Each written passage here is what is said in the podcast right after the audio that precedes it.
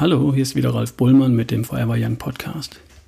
Heute geht es um die Gene, das Genom und um Epigenetik, was nichts anderes bedeutet als nach der Genetik. Ich zitiere die News von Dr. Ulrich Strunz. Ihre genetischen Daten.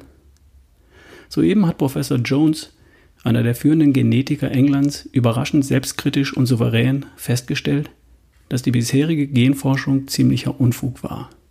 Ein Reinfall dass das große Ziel, wir kennen das Gen für Krebs oder wir kennen das Gen für Alzheimer, schlichtweg nicht erreichbar ist. Denn, wie er sagt, es gibt dieses Gen nicht. Der deshalb anstelle des Human Genome Project lieber ein Human Social Project vorschlägt.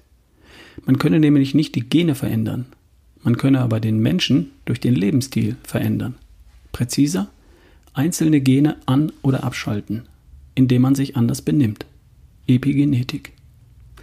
Das ist heutiger Wissensstand, aktueller Wissensstand schon seit 2013, global und international. Kommen wir nach Deutschland.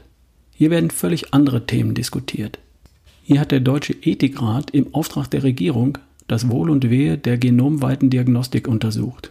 Er sieht, wir sind hier in Deutschland, vor allem Gefahren.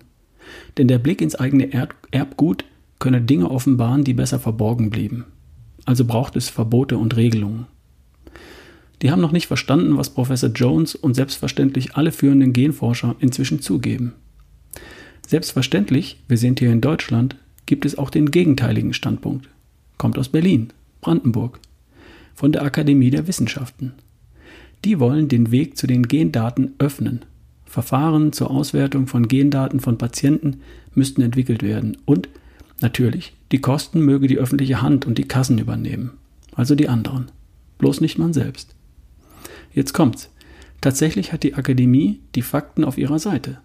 Die genetischen Daten der deutschen Bürger werden bald zur tragenden Säule der Gesundheitsvorsorge und der Krankenversorgung. Die wissen heute, 2013, wieder nicht, dass sie zehn Jahre zu spät dran sind, dass der Zug längst abgefahren ist, dass die Kenntnis der Gene tatsächlich höchstens Unruhe und Angst schafft. Solange Menschen glauben, ich kann es sowieso nicht ändern dass man das gleiche Geld und die gleiche Energie möglicherweise besser in ein Human Social Project steckt, also in Überzeugungsarbeit. Würde man den Menschen klar machen, was genetisch korrektes Leben bedeutet, könnte man schädliche Gene, ohne sie zu kennen, von vornherein ausschalten. Genau das ist der Trick der Natur, seit Millionen Jahren. Jedes Reh kennt sich aus und lebt präzise so. Einer Akademie der Wissenschaften natürlich schwer einsehbar. Ende der News. Da habe ich ausnahmsweise mal nichts hinzuzufügen.